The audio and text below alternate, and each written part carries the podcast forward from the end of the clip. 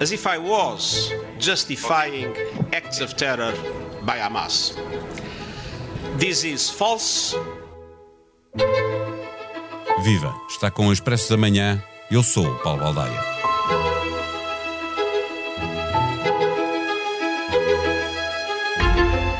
A frase de António Guterres, que agitou a diplomacia global, poderá ter uma dose de ambiguidade que permitiu a muitos israelitas entenderem que o secretário-geral das Nações Unidas estava a justificar a ação do Hamas a 7 de outubro. Quem quer que tenha estado atento a todo o discurso e, sobretudo, a todas as declarações que Guterres tem feito sobre a matéria, saberá, no entanto, que o ex-primeiro-ministro português, em circunstância alguma, mostrou o mínimo de compreensão pelo terrorismo do Hamas. A frase pode ter sido infeliz, mas o governo israelita, que tem estado bastante ativo, criticando quem diga coisa diferente do que quer ouvir, exagerou bastante na reação. O mundo está muito polarizado, já estava antes mesmo de 7 de outubro, dividido em fações que não se querem ouvir. Esta guerra Israel-Hamas acontece, talvez fosse isto que Guterres queria dizer, existindo há décadas um conflito israelo-palestiniano. O debate sobre este conflito sempre teve uma tónica acentuada na dicotomia esquerda-direita e parece estar a enquistar aí. Ou talvez esteja a evoluir para uma clarificação à esquerda e à direita, distinguindo moderados de radicais. Neste episódio, conversamos com o jornalista Rui Cardoso, colaborador do Expresso e comentador da SIC. O Expresso da Manhã tem o patrocínio do AGE, tudo o que os jovens precisam para o dia a dia. Uma conta neutra em carbono com menor impacto no ambiente, cartões em PVC reciclado e uma app para abrir e gerir a conta de forma 100% digital. Saiba mais em bancobpi.pt. Banco BPI, Grupo CaixaBank, registado junto do Banco de Portugal, sob o número 10. Viva Rui Cardoso. A declaração do secretário-geral das Nações Unidas, considerando que a ação do Hamas não aconteceu no vácuo, e a reação do governo israelita são uma escalada que dificulta ainda mais uma solução diplomática, sobretudo uma mediação por parte da ONU na gestão desta guerra? Eu tenho algumas dúvidas, desde logo por uma razão histórica, que é eh, Israel tem infelizmente o recorde do mundo de não respeito eh, e de ignorar eh, as resoluções das Nações Unidas, quer da Assembleia Geral, quer do Conselho de Segurança. Portanto, desse ponto de vista, não me parece que faça uma grande diferença. Agora, a reação israelita parece-me completamente desproporcionada, quase a roçar uh, o grotesco, quase a acusar uh, Guterres de, de, fazer o jogo do, do Hamas, o que me parece uma coisa completamente uh, despropositada, porque de facto a intervenção do Guterres é equilibrada, é ponderada, como se espera de um diplomata, e ele diz uma coisa que é não há nenhuma solução para, para este problema e também nunca o compreenderemos se não percebermos que há uma história para trás para a qual é preciso olhar. É tão simples como isto. Se isto ofende a, a, as autoridades israelitas, pior, mas de facto a função de um secretário-geral das Nações Unidas, desde que estas existem, não é estar ao serviço nem de soviéticos, nem de americanos, nem de grandes, nem de pequenas potências, mas fazer o seu trabalho que é tentar manter a paz no mundo. Ainda assim, Rui, a frase de António Guterres eh, eh, é suficientemente ambígua para permitir a leitura que muitos israelitas eh, fizeram, ou dito de outra maneira, é infeliz porque ao dizer que não acontece do nada, foi assim que foi interpretada, parece que está a justificar, a dar uma razão para aquele uh, uh, ataque. Não, francamente, isso não me parece, até depois Guterres, numa declaração posterior, vem dizer que nada uh, nem ninguém justifica as atrocidades cometidas uh, pelo Hamas, portanto não se trata disso, trata-se de compreender o contexto histórico e compreender uma segunda coisa que é, não há uma solução guerreira uh, que por si só elimine o Hamas, terá que haver uma solução política e uma saída, e uma saída política para aquela infeliz região, nomeadamente para, para a faixa de Gaza. Eh, uma coisa é o conflito que dura, eh, já lá vão muitas décadas, outra é esta guerra eh, que está a acontecer agora. O historia, que há uma grande polarização à volta na discussão que se faz sobre o que está a acontecer, o que aconteceu a partir de 7 de outubro. O historiador israelita Yoval Noah Harari, autor de vários best-sellers, foi um dos signatários de uma declaração que expressa consternação com elementos dentro da esquerda global que, diz a carta, ocasionalmente justificaram ações eh, do Hamas. Nós estamos a falar de alguém que é um ativista de esquerda em Israel, que tem estado a fazer oposição ao governo de Netanyahu.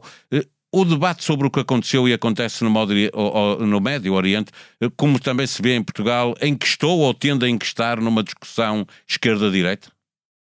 Eu não sei se ele inquista. Agora, é verdade que isto causa, tudo isto causa fricções grandes em esquerda, na esquerda, nomeadamente em França, a, a coligação da NUBS, portanto, a nova, a nova unidade política, económica e, e social, portanto, que agrega a França insubmissa de, de Melanchon, mas também o que resta do Partido Socialista, mais os ecologistas, mais o que resta do Partido Comunista, de facto está à beira da total ruptura, exatamente por causa disto e porque os restantes membros não se reconhecem nas declarações, às vezes quase a roçar o provocatório de Melanchon, que nesse aspecto não deixa de ser curioso que Melanchon agora faz coro com, com Erdogan, eh, ambos dizendo que o Hamas eh, é um grupo armado, são combatentes pela liberdade eh, e não um grupo que usa a violência despropositada, injusta e cruel. Não deixa de ser, não deixa de ser curioso esta parte. E é, é engraçado que em França também onde eu tenho seguido mais esta, esta polémica, o eurodeputado Rafael Glucksmann, eh, fez um artigo de opinião, o historiador Jean Garrigue uh, também o fez, e ambos convergem em dizer o seguinte: sim, senhor, condena-se a enormidade dos massacres do Hamas, que são dignos, de facto, dos feitos pelo Daesh no, no, no Iraque e na, e na Síria, não há, uma, não há uma diferença substancial, mas a partir daí vamos, não podemos deixar de discutir as políticas do governo uh, israelita e não podemos, sobretudo, uh, esconder nem ficar indiferentes perante uh, os crimes do próprio exército israelita e dos colonos, nomeadamente na Cisjordânia, que é uma coisa de que se fala, de que se fala pouco. Esta carta, que é subscrita essencialmente por homens ativistas e políticos, escritores, historiadores de esquerda israelitas, conclui que não há contradição entre opor-se firmemente à subjugação e ocupação israelita dos palestinianos e condenar inequivocamente os atos brutais de violência contra civis inocentes, um pouco na linha do que estavas a, a, a referir. Isto significa que, que esta guerra Israel-Hamas, que, que, está inserida num conflito eh, mais eh, alargado israelo-palestiniano, eh, está a fazer uma. Eh, a traçar linhas vermelhas também entre a esquerda e a extrema-esquerda? Sim, dentro, das, dentro da esquerda e, e, eu diria, em alguns casos, também dentro da, da direita, porque também a nível do Parlamento Europeu também já houve uh, eurodeputados conservadores a marcar algumas distâncias em relação a Israel, nomeadamente uh, dizendo uma coisa que me parece óbvia, mas porventura uh, em alguns círculos israelitas não o será, que é Há aqui vários direitos, um é o direito de Israel se defender e outro é um direito, porventura, mais importante, que é que palestinianos e israelitas possam viver em paz. Há aqui várias coisas que têm sido apontadas, possibilidades, uh, e uma delas é uma estratégia que implica uma série de acordos regionais, mas uma estratégia de desmilitarização uh, da faixa de Gaza, sob controle de, de, dos países vizinhos, sob controle das Nações Unidas. Macron falou até em reeditar ou, alargar para, para Gaza a coligação internacional que lutou eh, contra o Daesh. Eh, vamos lá ver é como é que Israel aceita de facto essas coisas, porque há aqui uma coisa que não nos podemos esquecer. Eh Israel tendo abandonado Gaza em 2005, a verdade é que continua a ser a potência administrante de Gaza, ainda que o faça à distância e por meio de diversos tipos de alavancas, a mais uh, horrível das quais, diria eu, é gerir a conta-gotas a ajuda humanitária, ou seja, fazendo com que seja suficiente para não haver revoltas, mas que não atinja um limiar em que Gaza tenha uma economia, tenha uma sociedade civil, coisa na qual diga-se a bom da verdade, o próprio Hamas também não está interessado, porque havendo liberdade, havendo economia, havendo sociedade civil, a, a, a, todo, todo o solo ou subsolo em cima do qual o Hamas cresce tenderia a desaparecer. O tempo passa e há uma tendência da opinião pública eh, para esquecer a barbaridade da ação do, do Hamas, eh, passando a haver uma concentração de olhares sobre aquilo que está a acontecer eh, todos os dias em Gaza e, e forma-se uma percepção pública de que Israel está a castigar coletivamente os palestinianos por, por aquilo que fez o Hamas. Hamas. Israel está a perder a opinião pública que estava do seu lado nos dias seguintes a 7 de outubro?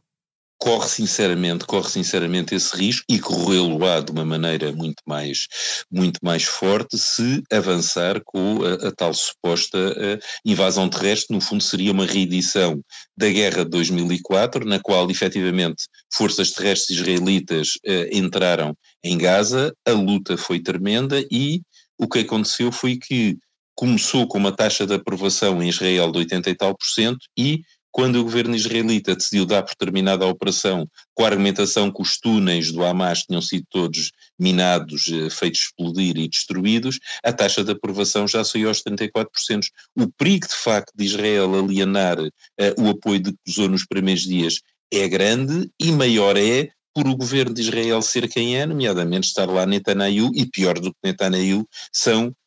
os seus aliados da extrema-direita e os uh, fanáticos ultra-religiosos, ou seja, os talibãs, os talibãs judeus. É muito, de facto, difícil uh, esse governo funcionar, sendo certo uma coisa que, que, me parece importante, é que, ainda não o Henrique Zimmermann escrevia no, no Expresso, ele considerava uh, Bibi Netanyahu como um cadáver político, uh, um cadáver, portanto, que apenas uh, marchava, que apenas falava, que apenas existia, por haver situação de guerra e estar em marcha um ajuste de contas na sociedade israelita. É, é, mas foi ele que veio dizer à hora que gravamos este episódio, havia notícia de que Israel ia adiar a ofensiva terrestre, Netanyahu veio dizer que eh, há um adiamento, mas que se estão a preparar para, para eh, fazer essa invasão de, de, de, Gaza. Eh, isto, estamos a falar de um governo que já não é apenas o, o governo de, de, direita e extrema-direita, é um governo de unidade nacional, onde, estão, onde a esquerda também está representada, exatamente porque significa, pergunte, que há uma vontade de, consensualizada em Israel de vingar o que aconteceu a 7 de outubro? Bom, em relação a isso, uh, uh, tenhamos atenção a uma coisa: nem todas as forças da oposição estão representadas nesse governo, e muito em especial uh, Iar Lapid, que é um político importante, centro, centro-direita, disse logo que nunca entraria em tomar companhia neste governo, mesmo em circunstâncias tão, tão, tão uh, complicadas uh, como esta. Depois, e por outro lado, uh, isto aqui não é só Israel e o Hamas, isto aqui é toda a comunidade internacional e é preciso, e de facto é esse o sentido das intervenções uh, de Guterres e, das próprias Nações Unidas, é esse o sentido também uh, das intervenções vindas do Egito, vindas da Jordânia, etc., que são no sentido de, primeiro que tudo, e para evitar o alastramento do conflito, pausa, chamemos-lhe pausa humanitária, chamemos-lhe trégua, chamemos-lhe cessar-fogo, mas que as armas se calem por algum tempo, ponto um. E ponto dois, que isso seja retribuído do lado do Hamas com uh, uma libertação credível uh, de reféns, não necessariamente todos os 200 que lá têm, mas se libertar por hipótese todos os civis, uh, já começa a ser, já começa a ser outra, já começa a ser efetivamente outra coisa, porque a única maneira, o que acontece aqui, acho eu, é que a pior coisa que Israel pode fazer é cair na armadilha que o Hamas lhe montou, que é provocação, esperando a retaliação, para que o Hamas, sendo derrotado militarmente, que inevitavelmente será, com mais ou menos sangue, saia como vencedor político e, portanto, como o paladino campeão da causa dos palestinianos, que é a pior coisa que pode acontecer, nomeadamente para os próprios palestinianos.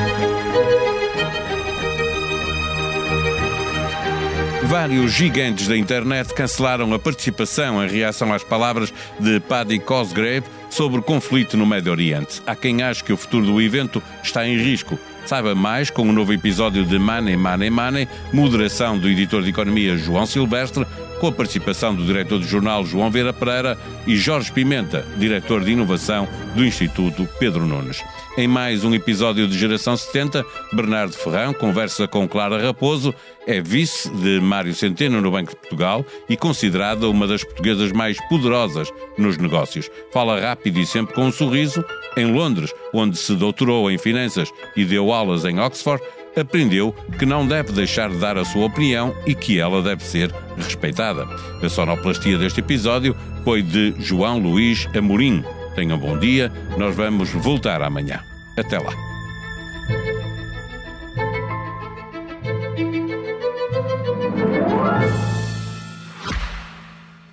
O Expresso da Manhã tem o patrocínio do AGE, tudo o que os jovens precisam para o dia a dia. Uma conta neutra em carbono com menor impacto no ambiente, cartões em PVC reciclado e uma app para abrir e gerir a conta de forma 100% digital. Saiba mais em bancobpi.pt. Banco BPI, Grupo CaixaBank, registado junto do Banco de Portugal, sob o número 10.